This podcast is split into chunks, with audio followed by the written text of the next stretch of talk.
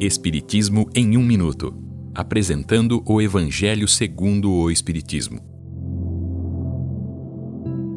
Capítulo 3. Há muitas moradas na casa do meu Pai. Progressão dos mundos. Esta é uma livre interpretação do texto de Agostinho de 1862. Todas as criaturas, animadas e inanimadas, estão sujeitas à lei do progresso pela bondade de Deus, que deseja que tudo cresça e prospere. A própria destruição, que parece aos homens o fim das coisas, é apenas um meio de transformação, levando as criaturas a um estágio mais aperfeiçoado. Os seres vivos progridem moralmente, e ao mesmo tempo os mundos que habitam progridem materialmente. À medida que os mundos progridem, eles oferecem uma morada mais agradável aos seus habitantes.